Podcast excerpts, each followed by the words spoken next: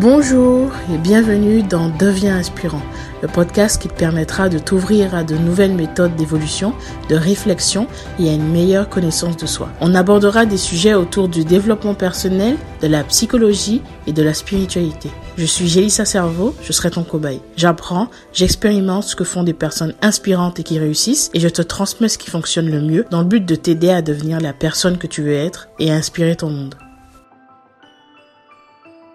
Aujourd'hui, on va parler de vampire énergétique ou vampire psychique, comme on peut l'appeler aussi parfois. Euh, J'ai sans doute déjà euh, abordé brièvement cette notion dans certains euh, épisodes. Et aujourd'hui, je vais t'expliquer un peu ce que c'est. Et je vais te donner différents points qui te permettront de savoir si tu as un vampire énergétique ou des vampires énergétiques dans ta vie. Ou si tu en es un, peut-être, éventuellement. Mais plus sérieusement, ça va t'aider à pouvoir identifier rapidement si cette personne en face de toi est un vampire énergétique et hum, voilà, comment faire justement pour te préserver de ces personnes.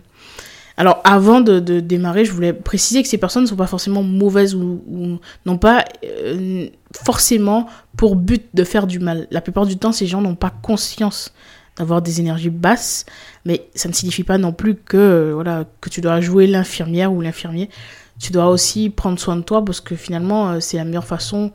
Euh, c'est la meilleure façon d'aider l'autre, hein, c'est de se sentir mieux soi déjà dans un premier temps et de, ne pas euh, finalement euh, s'auto-saboter pour l'autre. Donc, donc un vampire énergétique, comme je disais, c'est une personne voilà, qui a des, des, des basses énergies hein, finalement et qui a besoin, a besoin de se nourrir de l'énergie des autres. C'est une personne voilà qui a ce besoin car elle n'arrive pas à, à, combler ça chez elle. Car elle a justement ses, ses bases d'énergie. Et pour se sentir satisfait, euh, voilà, elle a ce désir insatiable voilà, de, de, de, sentir bien, de se sentir remplie. Et si en face, elle retrouve une personne qui, elle, a des grandes énergies, a des hautes énergies, pardon, et qui a un taux vibratoire élevé, elle voudra justement s'accrocher à cette personne inconsciemment pour puiser dans son énergie. Donc, ces personnes-là, comme je le disais tout à l'heure, c'est pas forcément des personnes qui vont vouloir te faire du mal, c'est des personnes qui ont ce besoin en, chez toi. Donc si tu as un taux vibratoire élevé, que tu es quelqu'un qui a des énergies hautes, et que cette personne a des énergies basses, parce qu'elle se plaint souvent, parce que voilà, euh, ben elle aura besoin de te parler régulièrement. Elle aura besoin de t'écouter te parler, elle aura besoin de se confier à toi, elle aura besoin de se plaindre auprès de toi, elle aura tout le temps besoin en fait de ta présence. Et c'est quelque chose qui... Comment dire c'est pas quelque chose de, facile à vivre. Euh, au départ, peut-être que tu peux avoir des doutes et te dire que cette personne est dans une phase difficile, mais lorsque ça dure un long moment, là, tu peux commencer à te poser des questions, tu vois. Il y a des gens qui ont des hautes énergies et qui vont vivre certains challenges dans leur vie et qui tout à coup, voilà, vont euh, être dans la déprime et ils vont avoir besoin d'une épaule. Il va falloir dissocier les personnes qui ont une phase de déprime et des personnes qui sont justement des vampires énergétiques qui ont besoin de puiser dans tes ressources. Voilà, faut dissocier les deux, c'est assez important. Donc euh, voilà, c'est sur la durée un peu. Tu vois, c'est un peu la différence entre ben, une déprime et une dépression. La déprime c'est passager, voilà, la dépression c'est un peu plus, euh, c'est un petit peu plus sur le long terme. Ben, euh, la différence entre une personne qui est en déprime et une personne qui est plus vampire énergétique, c'est aussi, c'est aussi en termes de temps. Hein. Même si je précise que la personne vampire énergétique n'est pas une personne en dépression, n'est pas une personne qui est malade. En tout cas, pas nécessairement. Ce que je veux dire, c'est pas nécessairement le cas. Ça peut l'être, mais c'est pas nécessairement le cas. Donc voilà. Donc c'est une personne qui recherche constamment l'attention et la, peine parfois, la pitié de l'autre parfois. Hein, ça peut arriver. Pas toujours, mais ça peut arriver assez souvent. Et c'est une personne qui va euh, dramatiser énormément sur ce qui lui arrive. C'est-à-dire que c'est une personne qui peut vivre un petit événement dans sa journée, mais qui va focus son attention uniquement sur ce petit événement désagréable, plutôt que de, de voilà, se concentrer sur ce qui est bien, en fait. Elle pourra vivre 10 événements euh, positifs, tu vois, mais elle va se concentrer sur le petit événement euh, négatif qui dure parfois même pas euh, quelques minutes, quoi. Donc, c'est des personnes qui vont parfois jouer un rôle. Je vois un peu le rôle du martyr, et ça, ça arrive et très très très souvent c'est une personne qui va jouer le rôle du martyr et qui va toujours considérer que euh, le monde est contre, elle, tu vois. C'est une personne qui va avoir ce sentiment que qu'elle n'a pas de chance ou qu'elle a qu'elle n'a pas pas de possibilité d'aller de l'avant, euh, qu'il n'y a aucune solution. Et c'est une personne qui va également rejeter euh, les solutions que tu peux lui apporter. C'est-à-dire que cette personne va avoir des problèmes, elle va se, se plaindre auprès des autres, et lorsque tu lui proposes une solution, ben, elle va balayer toutes les solutions que tu lui proposes sans même essayer de la considérer. Tu vas lui donner une solution A, elle va revenir au problème initial sans même considérer la solution que tu lui, tu lui proposes. Et ça, c'est quelque chose de très important. Alors même au-delà euh, du cas du vampire énergétique, c'est très important de se rendre compte de ce schéma-là chez soi. Lorsque tu vas mal, quelle est ta stratégie? Pourquoi est-ce que tu veux te confier aux autres? Est-ce que c'est parce que tu as besoin euh, voilà, qu'on te rassure ou qu'on valide que, que, ta vie est bien, bel et bien misérable Ou alors, est-ce que c'est parce que tu veux vraiment chercher des solutions? Il faut vraiment se poser cette question. Donc voilà, le vampire énergétique va rejeter tes solutions. Et dans tous les cas, sans même y porter euh, attention c'est une personne également qui ne va pas prendre sa responsabilité dans les événements, dans les choses qu'elle peut vivre en fait. Et c'est une personne qui va rejeter sa part de responsabilité et qui va toujours penser que ce qui lui arrive vient toujours d'une cause extérieure. Et ça aussi, c'est un schéma qu'il faut bien observer chez soi. Se demander si euh, est-ce que je me, je me sens mal actuellement parce que euh, j'ai fait quelque chose qui m'a amené ces événements, qui m'a amené ces expériences, ou alors effectivement est-ce que ça vient de l'extérieur? Même si on peut essayer de se considérer que tout ce qu'on manifeste, c'est des choses qu'on a en soi en fait. Tout ce qui arrive vient de nous, finalement. Et c'est intéressant de reprendre le pouvoir sur ce qu'on vit pour implémenter un changement. Parce que si tu n'as pas, si tu n'as pas le sentiment que ça vient de toi, comment est-ce que tu peux réellement avoir un pouvoir sur ça? Je dis souvent qu'il faut essayer d'accepter ce qu'on ne peut pas changer. Mais la plupart du temps, ces personnes ne vont pas comprendre qu'il y a des choses qu'elles peuvent changer. Il y a des choses qu'elles peuvent changer, mais elles refusent de le faire. Elles n'y pensent, pensent pas, en fait. Et ça peut être aussi inconscient, donc je le répète. Alors ça peut être également une personne qui va être un peu manipulatrice, euh, qui va être manipulatrice dans sa façon de d'agir avec les autres pour obtenir des choses, voilà, elle, veut obtenir quelque chose par rapport à quelqu'un ou voilà un service ou pas forcément hein, ça peut être des paroles des aveux. Et elle va user de la manipulation pour pouvoir euh, bah, tirer profit en fait d'une situation. Alors ça peut être également une personne qui, a, qui va avoir tendance à beaucoup parler des autres alors elle va elle peut avoir tendance à beaucoup parler des autres de ce que les autres lui ont fait de ce que les autres ont fait de ce que les autres ont comment les autres ont pu agir etc donc c'est quelque chose qui arrive énormément aussi et c'est un indicateur, alors peut-être pas aussi fort que les précédents, mais c'est quand même un indicateur intéressant se demander si la personne passera plus de temps à parler des autres et de ce que les autres ont fait, plutôt que de ce qu'elle peut faire elle-même dans sa vie, quoi. Voilà, c'est intéressant de se rendre compte de ça. Et chez soi aussi, est-ce qu'on parle beaucoup des autres? Ça, c'est intéressant. Alors, il y a quelque chose qui est assez important, mais qui ne vient pas évidemment euh, uniquement des vampires énergétiques, ça peut aussi, voilà, ça peut être aussi quelque chose qu'on peut faire dans notre vie, qu'on peut essayer d'identifier pour s'en séparer. Hein. C'est un, schéma qui revient assez souvent ben, chez la plupart des gens, puisqu'on a tous un ego. Donc c'est justement le fait de répondre sans cesse avec son ego, plutôt que de répondre avec son cœur, voilà, avec euh, sa vérité, euh, avec ce qu'on a en nous. On va plutôt répondre avec ego donc ça peut être parfois de la manipulation, quelque chose de négatif, mais ça peut être aussi avec nos peurs, avec nos insécurités, avec notre tristesse, voilà. Euh, et au lieu de faire face à la situation en elle-même, on va plutôt être joué de notre ego, tu vois. On va plutôt répondre avec notre ego. Et pas complètement voir la situation de façon claire. Ça, c'est intéressant. Et ça, c'est quelque chose qui peut revenir extrêmement souvent et pas uniquement dans le, dans le cas des vampires énergétiques. Donc voilà, c'est une personne qui va répondre avec son ego. Pour identifier ça, ça peut prendre du temps, mais euh, petit à petit, il faut être attentif à ce que les autres disent, à comment est-ce que les autres euh, échangent avec toi. Essaie d'être attentif à ce que les gens vont dire, à, à, à comment est-ce qu'ils vont prendre tes arguments, quels arguments ils vont avancer, est-ce qu'ils vont se victimiser, enfin il y a beaucoup d'éléments à prendre en compte pour savoir quand est-ce qu'une personne joue avec ego. Alors l'ego c'est pénible pour la fierté, je le répète encore une fois, mais ça peut être aussi voilà une personne qui, qui va être dans la peine et qui va voir uniquement sa peine, tu vois, pas au-delà. Donc ça aussi c'est ton ego qui a tendance à te jouer des tours. Parce que ton ego préfère que tu te sentes comme une victime plutôt que tu essaies de faire des actions concrètes pour aller mieux. Voilà, c'est le mental finalement. Et le dernier point que je veux te donner, il y en a d'autres, hein, mais le dernier point que je veux te donner aujourd'hui, c'est que c'est une personne qui va pas beaucoup prendre en compte ce que tu vas ressentir et ce que tu vas être. C'est une personne qui va être vachement euh, orientée elle. Elle va être orientée moi, moi, moi, moi, moi, moi.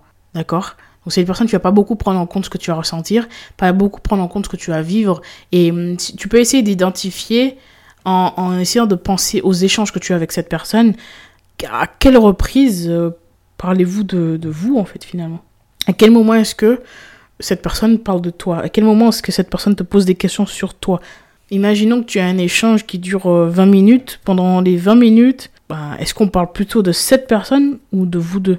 Est-ce que c'est surtout des monologues? Ou est-ce que c'est des échanges voilà, qui sont enrichissants? C'est une question à se poser. Le moment de situation voilà, où on peut euh, se rendre compte que le vampire énergétique va tout ramener à elle, en fait. Le, vampire énergétique, voilà, c'est une personne qui va ramener les choses à elle.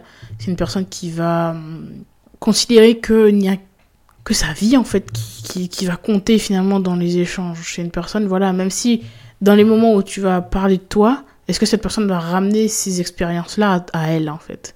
Ça c'est intéressant de te rendre compte. Si cette personne a tendance à faire ça, ça peut être aussi un très très gros indicateur. Voilà, donc ça c'est quelques petits éléments qui vont te permettre de te rendre compte si tu as un vampire énergétique autour de toi. Maintenant je vais te donner des éléments qui vont te permettre de, de savoir euh, voilà, des signes qui vont permettre de te rendre compte si euh, cette personne est un vampire énergétique. Euh, voilà, des signes que tu peux retrouver chez toi finalement. La façon dont tu te sens, c'est un très très gros indicateur. Parce qu'au-delà de la façon dont la personne va agir, il y a aussi ce qu'elle te fait ressentir. Et ça, crois-moi, il faut être attentif à ça. Peu importe les échanges que tu vas avoir, peu importe le cadre dans lequel euh, voilà, ces, ces, échanges ont, lieu, euh, il faut être attentif à la façon dont les gens te, te, te, te font sentir en fait. Comment est-ce que tu te sens lorsque tu parles avec cette personne? C'est très important.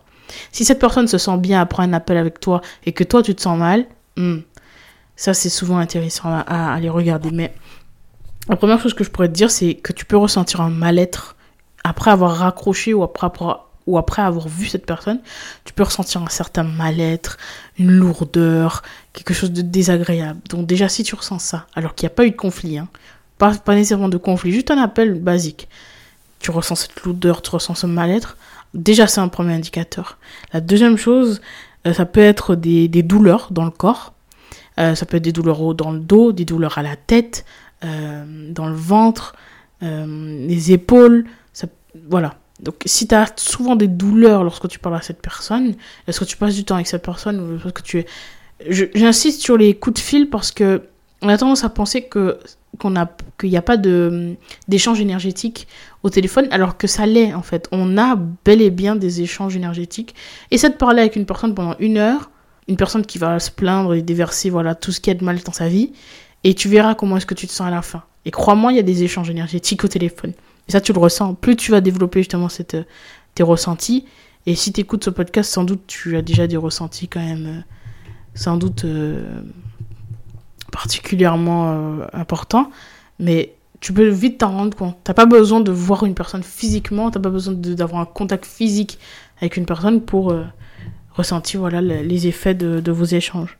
Euh, tu peux également, alors ça c'est un indicateur qui est très très intéressant, parce que c'est voilà, quelque chose qui, va revenir énormément de fois, et dans mon cas, c'est vrai que c'est quelque chose aussi qui me, qui me, que j'ai pu observer. Euh, c'est le fait de se sentir irritable, énervé, en colère, frustré, sans raison. Alors, tu vas te sentir frustré, tu vas te sentir mal, et il va pas avoir de raison particulière. Et ça, vraiment, c'est, c'est vraiment intéressant. Parce que tu n'as pas eu de conflit avec cette personne, il ne s'est rien passé de mal, vous allez peut-être même rigoler, mais pourtant, tu te sens quand même en colère après les échanges avec cette personne. Tu es peut-être en colère, tu te sens frustré, énervé, irritable sans raison. Et ça, euh, c'est très très gros indicateur parce que t'as pas de raison en fait de te sentir comme ça. Alors, il y a une autre chose aussi. C'est. Alors, bon, c'est quelque chose que moi j'ai pas vécu, mais ça peut être de faire des cauchemars de cette personne. Tu peux avoir des cauchemars avec cette personne. Ben, si tu as ça, ça peut être aussi le cas. Ça, veut peut-être dire que tu as justement. Il y a un impact négatif. Cette personne a un impact négatif sur toi ou dans ta vie. C'est très intéressant de te rendre compte. Quand tu fais des cauchemars, est-ce que cette personne apparaît? Quand tu fais des rêves négatifs, est-ce que cette personne apparaît dedans? C'est intéressant.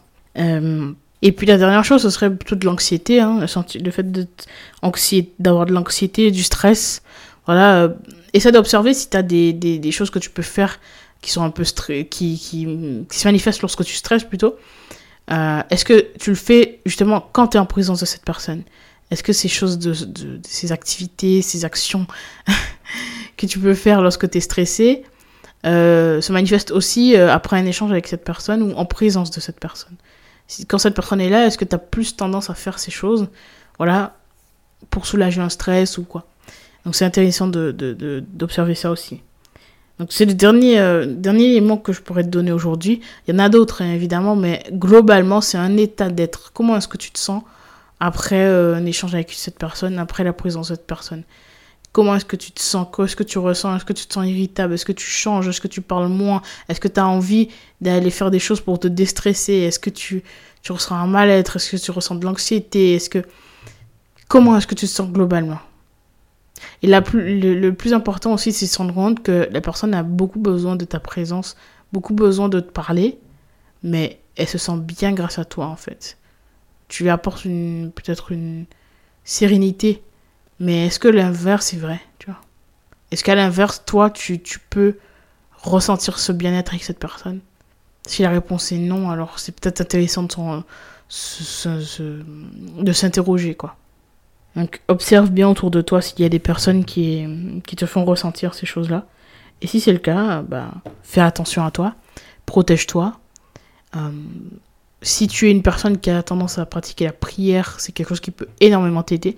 Mais il y a des rituels, voilà, pour se protéger au niveau énergétique. Des rituels simples que tu peux faire. Mais il y a aussi euh, l'utilisation de pierres. C'est quelque chose euh, qui, qui peut t'aider. Mais en vérité, il n'y a rien de plus puissant que de limiter tes échanges avec cette personne. La chose la plus intéressante que tu pourrais faire, la plus puissante que tu pourrais faire, c'est de limiter les échanges avec cette personne, limiter les contacts physiques avec cette personne. Parce que il n'y a que ça qui va vraiment avoir un impact fort. Donc, j'espère que cet épisode t'a plu. Si c'est le cas, n'hésite pas à le partager. Et puis, on se retrouve euh, très bientôt dans un nouvel épisode. Devenons inspirants ensemble.